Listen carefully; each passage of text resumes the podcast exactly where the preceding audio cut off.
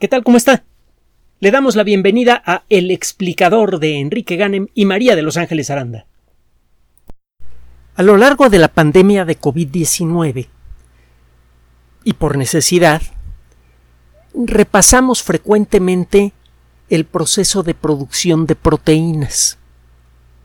En todos los seres vivos, las proteínas resultan fundamentales para la vida. Las proteínas son sustancias muy eh, flexibles químicamente. Eh, usted puede construir proteínas que hacen toda clase de cosas. Algunas proteínas le dan estructura a las células, hay proteínas que sirven para defender al cuerpo del ataque de agentes infecciosos, hay proteínas que sirven para detectar la presencia de moléculas señalizadoras, por ejemplo hormonas, en la sangre, hay proteínas que se encargan de convertir la glucosa en el trifosfato de adenosina, que es la molécula fundamental para darle energía a toda la célula. Hay proteínas que se encargan de proteger al ADN contra daños. Las proteínas pueden hacer toda clase de cosas. Son un poco, eh, respetando desde luego las, ah, eh, eh, lo, que implica una metáfora, es un poco lo que sucede con los plásticos en el mundo moderno. Usted puede hacer plásticos para resolver casi cualquier cosa. Vaya, hay eh, automóviles, por ejemplo, que utilizan plásticos como parte de su sistema de engranaje. Hay eh, engranes de, de, material de, de, polímeros, lo que llamamos plásticos, que eh, pueden soportar la tracción generada por el motor de un automóvil. Hay plásticos que sirven como utensilios de cocina, plásticos que sirven para forrar libros, plásticos que sirven para todo lo que usted quiera. Pero en el mundo de la vida el papel de las proteínas es todavía más variado y más fundamental. Es por esto que muchas veces cuando se discute eh, sobre origen de la vida, uno de los temas más importantes es el del origen de las proteínas, de dónde vienen las proteínas. El, eh, estudio del proceso de producción de proteínas es crucial, entre otras cosas, para generar mejores vacunas. Por eso hablamos tanto del rollo de la generación de proteínas durante la pandemia de COVID-19. Recuerde cómo funcionan las vacunas modernas de ARN. En una célula normal tiene usted una biblioteca molecular gigante que se llama núcleo. En el núcleo existe una molécula gigante, el ácido desoxirribonucleico, que está separado en compartimentos, y, que actúa como las, el papel en donde está grabada la información de estos libros. Piense usted, usamos muchas veces el ejemplo en una cocina. Tiene usted una biblioteca con todas las recetas de cocina necesarias para una cocina perfecta. El material en donde está grabada esa información es el ADN. Las recetas son los genes. Cada receta sirve para producir un platillo, cada gene sirve para producir una proteína. Adentro de esta biblioteca molecular existen un montón de acólitos moleculares que se encargan de cuidar que todas las hojitas estén en buen estado. Si una se rasga un poquito, la reparan. Y cuando usted necesita producir una proteína, hace usted una solicitud al núcleo, es decir, a la biblioteca. Y si la solicitud está debidamente conformada, entonces uno de estos acólitos moleculares busca el gene que usted quiere, la receta molecular que usted quiere, y hace una fotocopia en un material resistente y fácilmente reciclable. Hace una fotocopia. En la cocina sería una fotocopia en papel que puede usted borrar y volver a usar. En, eh, es un papel fantástico. y en el caso de las células, se trata de una molécula de ARN mensajero. El ARN mensajero puede copiar perfectamente la información grabada en el ADN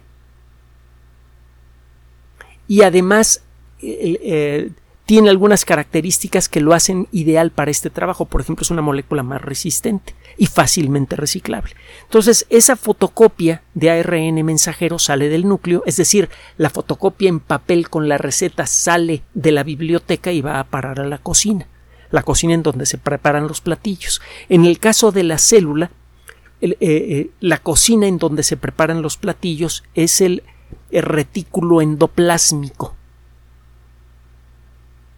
Es una estructura eh, arrugada con una forma muy peculiar que rodea el núcleo.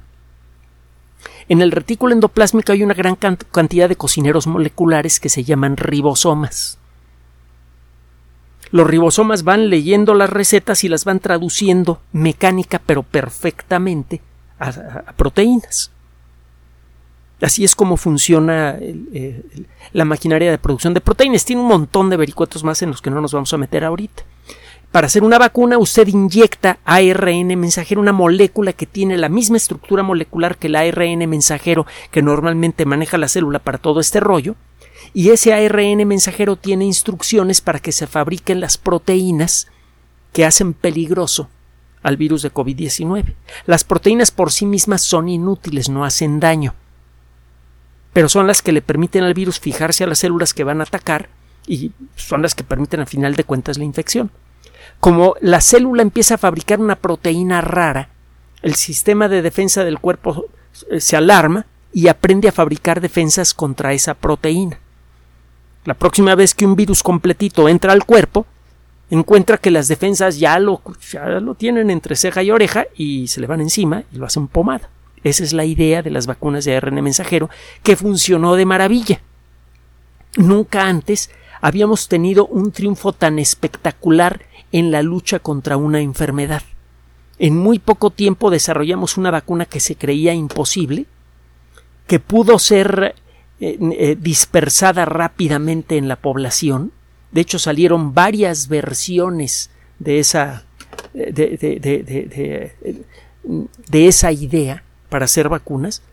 Y como consecuencia de esto paramos en seco la, eh, la pandemia de COVID-19 en un par de años después de haber empezado, algo realmente eh, inusitado.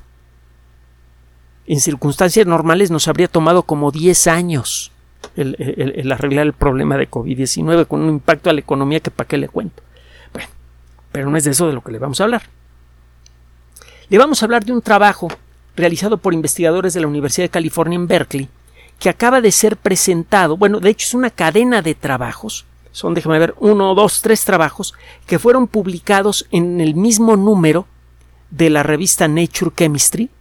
Bueno, dos trabajos en Nature Chemistry y uno de ellos eh, publicado en la revista Central Science, que depende de la ACS, una organización de la que hemos hablado en muchas ocasiones, que es de muy altos vuelos, la American Chemical Society. Es una organización internacional que integra eh, entre sus miembros a muchos de los mejores químicos del planeta y que cuenta con varias publicaciones de muy alto prestigio, entre ellas Central Science. Estos tres trabajos, realizados por el mismo grupo de investigación, tienen que ver con el proceso de producción de proteínas en el retículo endoplásmico, es decir, en la cocina. Estos investigadores, siguiendo nuestra metáfora, literalmente se metieron hasta la cocina de la vida. lo que eh, lo que trataban de hacer estos investigadores es algo que se viene buscando desde hace mucho tiempo. Los ribosomas son estructuras increíblemente pequeñas. Los encuentra usted en todos los seres vivos, hasta en bacterias. Y mire que hay bacterias que miden menos de una milésima de milímetro, pues en su interior tienen montones de ribosomas que están produciendo las proteínas que la bacteria necesita para vivir. Se trabajan continuamente. Eh, no, se detienen a lo largo del día, están trabajando como locos los, ribosomas en, en todas las células vivas. Bueno, estas maquinarias moleculares, estos cocineros robóticos, saben cómo construir proteínas nada más.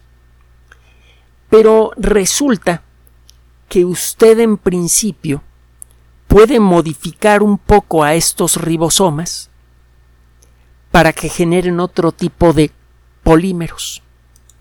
Recuerde que, y, siguiendo con las metáforas, que los polímeros son moléculas hechas de moléculas más chiquitas. Así como las palabras están hechas de letras, los eh, polímeros como las proteínas están hechas de monómeros como los aminoácidos. Hay muchos tipos de, eh, polímeros diferentes. Por ejemplo, los famosos plásticos que sirven para hacer bolsas,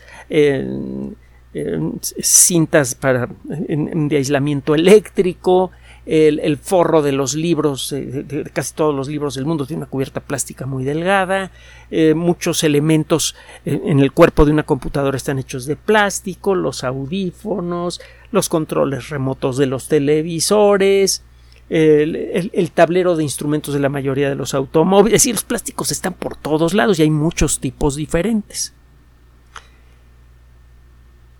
Mm, tenemos ya un, entendimiento bastante avanzado sobre las características de los polímeros y podemos ponernos a jugar con ellas. Es gracias a eso que ha sido posible empezar a desarrollar plásticos degradables. Plásticos que se ven como un plástico común y corriente, pero si los expone usted al sol por una cierta cantidad de días, comienzan a pulverizarse. O simplemente si se mojan esos plásticos se los empiezan a comer algunas bacterias y el plástico desaparece. Esta es una de las primeras herramientas en la lucha contra la contaminación producida por plásticos. Desgraciadamente no se han podido producir toda clase de plásticos que sean fácilmente degradables.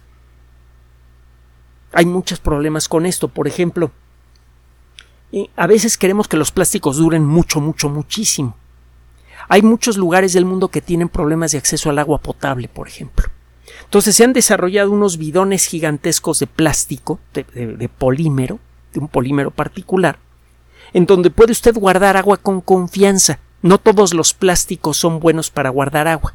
Algunos plásticos, es decir, algunos polímeros industriales, tienen eh, sustancias que se pueden soltar en el agua y eso puede producir problemas importantes de contaminación usted basta con que deje usted esa agua unas cuantas horas o días en un recipiente para que a la hora de tomarla tenga usted eh, algún problema de salud que puede volverse bastante serio.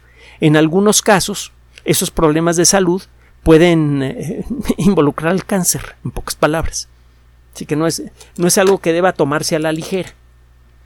No puede usted guardar líquidos para beber en cualquier plástico. Entonces, fabrica usted un plástico especial, unos bidones grandes, un poco costosos, allí pone agua potable, la esteriliza y cierra bien el bidón. Y puede llevarse ese bidón que es súper resistente, que generalmente está rodeado de una malla metálica, a lugares muy remotos para ofrecer agua limpia a gente que la necesita con desesperación.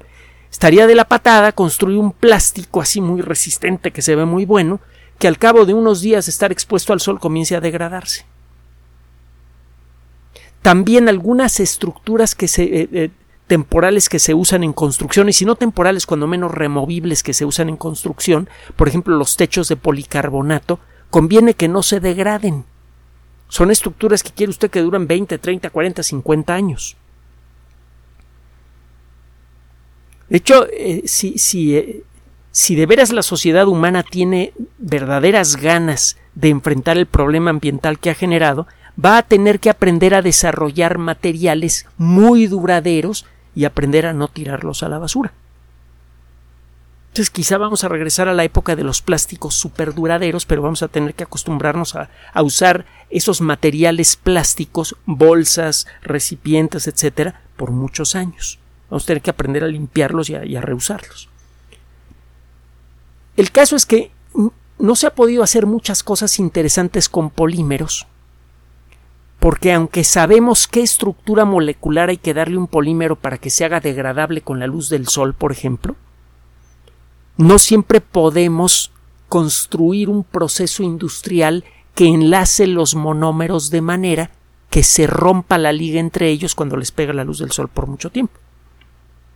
Eso por un lado. Por otro lado, le decía yo, a veces queremos hacer plásticos que duren muchísimo tiempo, pero cuando llega el momento queremos que sean fáciles de reciclar. Es decir, plásticos que los eh, armamos los monómeros que forman a ese polímero y una vez armados estos polímeros duran mucho tiempo. No les afecta el sol, no les afecta el aire, no les afectan las bacterias, no les afecta nada.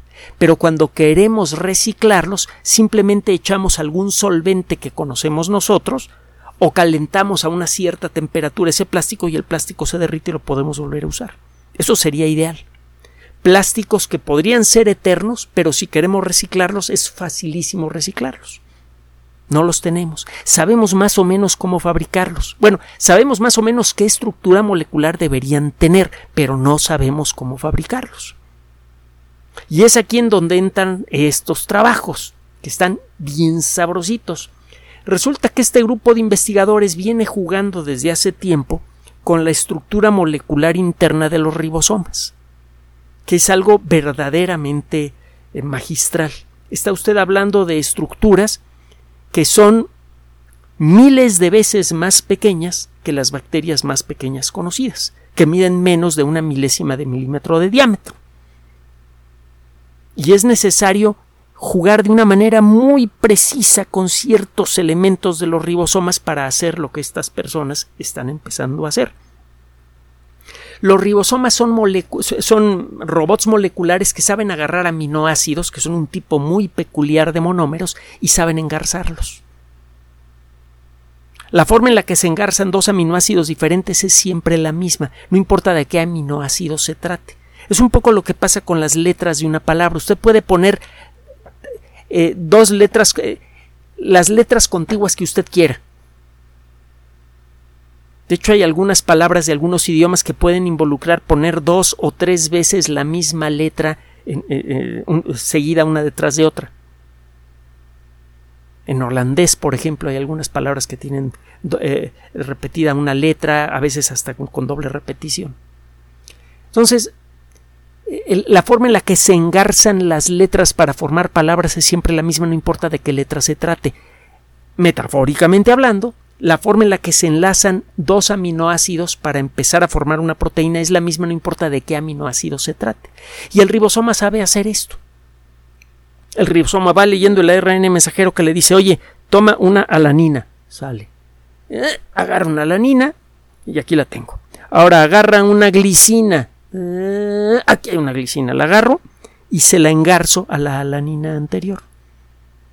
Da lo mismo, eh, tengo que hacer el mismo esfuerzo molecular para enlazar una alanina que para enlazar un ácido glutámico o cualquier otro de los 20 aminoácidos diferentes que normalmente encuentra usted en todas las células vivas.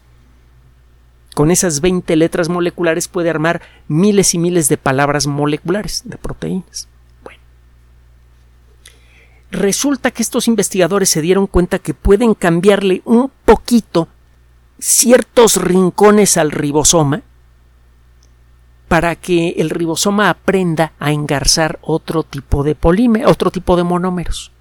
Y es donde la cosa empieza a volverse interesante. Déjeme decirle antes que el estudio de la estructura fina de los ribosomas es algo que se viene haciendo desde hace ya varias décadas y con gran maestría gracias al trabajo de varios investigadores que en más de una ocasión se han ganado el premio Nobel por, por este tipo de trabajos, hemos averiguado muchísimo sobre el funcionamiento de, las, eh, eh, de, los ribosomas. A pesar de su tamaño diminuto, sabemos eh, mucho sobre cuál es su estructura molecular, cuál es el funcionamiento que tiene cada rincón del ribosoma, y es por esto que hemos llegado al punto en el que se pueden realizar trabajos como estos. Estos investigadores han ah, desarrollado modificaciones pequeñas en ribosomas que saben encadenar toda clase de monómeros. Entonces, usted puede, por ejemplo, crear ribosomas artificiales que pueden engarzar monómeros para formar plásticos. Y como usted puede controlar la forma en la que se hace ese engarce, usted puede construir polímeros que sean más o menos fáciles de romper. Puede construir polímeros que le forman a usted una masa de plástico que soporte el sol, la intemperie y todo eso por décadas sin afectarse, y a la hora de echarle un solvente simple se deshace. Entonces lo puede usted reciclar cuando usted quiera sin mayor problema. Lo que le decía hace rato, sería un plástico super ideal nunca se acumularía plástico en exceso porque simplemente agarra usted todo el plástico que hay en la basura, lo echa en un tambo, le echa el, mismo líquido y todo ese plástico se deshace y tiene materia prima para fabricar nuevos plásticos y se acabó la contaminación por plásticos. Para conseguir esto es necesario garantizar que los monómeros que forman a esos polímeros estén engarzados de la manera correcta para que se puedan romper esos enlaces con ese solvente nada más. Sabíamos más o menos qué hacer, pero no sabíamos cómo. Ahora resulta que con si usted modifica la estructura molecular de ciertos rinconcitos del ribosoma, que son los encargados de engarzar monómeros, usted puede generar esos engarces a voluntad y ya lo están demostrando. Se podrían conseguir con esto un montón de nuevos biomateriales de todo tipo, desde nuevos plásticos hasta materiales útiles para la medicina, por ejemplo, materiales rígidos que sean biocompatibles. Entonces usted podría crear nuevos materiales para eh, mejorar o reemplazar articulaciones desgastadas, para reparar huesos que, que, se han roto de manera eh, especialmente destructiva en un accidente, para para generar plásticos biocompatibles que sirvan de esqueleto para la formación de órganos artificiales con células madre, etcétera, etcétera, etcétera.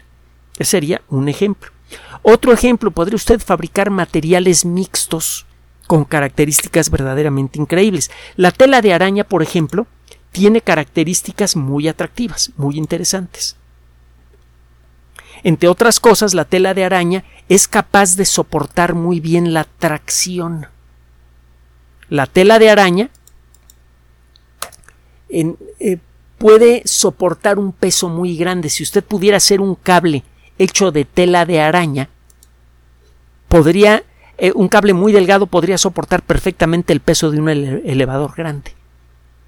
Y tendría varias ventajas por encima del acero. Entre otras cosas, ese eh, material sería mucho más ah, amable con el ambiente porque usted podría eh, hacer materiales ultra resistentes que no requieren de ah, eh, una fundición para construirlos.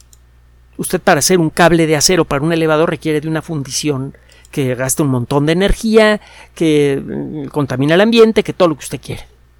Con esta tecnología usted podría fabricar un cable igual de resistente sin necesidad de quemar un solo gramo de combustible y con esto reducirían mucho el impacto ambiental de este tipo de actividades. Es algo realmente realmente interesante. Eh, bueno, la tela de araña, sin embargo, tiene ciertas limitaciones. El hacer un guante o una camisa de tela de araña sería muy padre Sería una camisa que nunca perdería su buen aspecto, no importa cuántas veces la meta la lavadora. Nunca perdería su color. Sería súper resistente, casi imposible de romper. Usted podría fabricar tela de araña artificial. Tiene tiempo que se viene haciendo el esfuerzo para hacerlo, pero el esfuerzo falla en algunos puntos. Es eh, muy difícil conseguir que la proteína salga con la forma apropiada. Usted puede corregir el proceso modificando la estructura molecular de algunos ribosomas. Podría crear ribosomas especializados en la creación de tela de araña. También podría ser otra cosa todavía más interesante, mezclar seda de araña con nylon, que es un material también extraordinariamente resistente. Con eso usted podría crear un material todavía más resistente y flexible que la tela de araña, que tendría gran valor para textiles, gran valor para cualquier ambiente en donde necesite eh, fibras muy resistentes. Usted podría empezar a fabricar no solamente materiales que existen en la naturaleza pero que no se pueden fabricar a nivel industrial como la seda de araña, sino que podría inventar nuevos materiales. Cualquier material hecho de eh, eh, polimérico podría ser fabricado por estos ribosomas. Y como estos investigadores están desarrollando la maestría necesaria para saber qué le deben hacer a un rinconcito del ribosoma para poder engarzar toda clase de monómeros, entonces el construir ribosomas que puedan fabricar tal o cual producto podría empezar a resultar relativamente fácil. Usted podría empezar a construir materiales que nunca han existido antes en la naturaleza, que tienen todas las características de los biomateriales comunes y corrientes, pero que tienen propiedades mecánicas, por ejemplo, verdaderamente espectaculares. Déjeme decirle, por cierto, que uno de los miembros de este gran equipo eh, ganó en el 2018 el Premio Nobel de Química. Es, una dama, Frances Arnold. Es un, equipo realmente eh, muy reconocido. Entonces, ¿qué es lo que se está haciendo aquí en este trabajo, en estos trabajos? Se está describiendo cómo se modifica la estructura molecular de estas cosas escandalosamente pequeñas y escandalosamente complicadas que son los ribosomas, para convertirlas en maquinarias maestras capaces de engarzar y de construir, por lo tanto, cualquier polímero imaginable. Piense simplemente que en muy buena medida el desarrollo de la tecnología espectacular del siglo XXI ha sido resultado de eh, el desarrollo de la tecnología molecular. Muchas de las cosas que hemos logrado en el siglo XX han sido consecuencia del desarrollo de nuevos materiales, por ejemplo, la aviación. Fue necesario desarrollar las técnicas metalúrgicas necesarias para producir estructuras metálicas de alta resistencia y de muy bajo peso entre muchas otras cosas más. La industria de los plásticos revolucionó eh, prácticamente a todo el mundo. La distribución de refrescos, la distribución de bebidas, eh, las carcasas de los automóviles, de todos los productos electrodomésticos, los plásticos están por todos lados y es un invento del siglo XX. cada vez que inventamos eh, nuevos materiales, de pronto aparecen nuevas industrias, aparecen nuevos productos y si hacemos esto bien, esos productos son más amigables con el ambiente que los, que los productos que sustituyen, son más baratos, lo que genera una mejor situación económica para la población en general y su construcción es mucho menos agresiva con el ecosistema que las tecnologías que reemplazan. Todo eso lo promete a muy gran escala este proyecto. Continuamente, en muchos laboratorios de investigación de todo el mundo están pasando cosas maravillosas. Se están desarrollando nuevas técnicas, nuevos materiales, nuevas formas de hacer de permitir que la sociedad siga creciendo y evolucionando y al mismo tiempo de reducir el enorme impacto ambiental de nuestras actividades. Es fácil encontrar noticias que nos hagan sentirnos deprimidos, sobre todo cuando se toca el tema de la degradación ambiental en los medios de comunicación masiva. No haga mucho caso. El trabajo de estos investigadores es casi invisible, excepto para las personas que tenemos la costumbre de revisar revistas científicas. Pero la realidad es que cuando usted se acerca a la ciencia encuentra que en la frontera de todas las disciplinas científicas hay personas brillantes trabajando todos los días llenas de talento y pasión en la construcción de elementos que bien utilizados pueden ayudarnos a construir un mundo maravilloso para todos, no solo para unos cuantos. Gracias por su atención.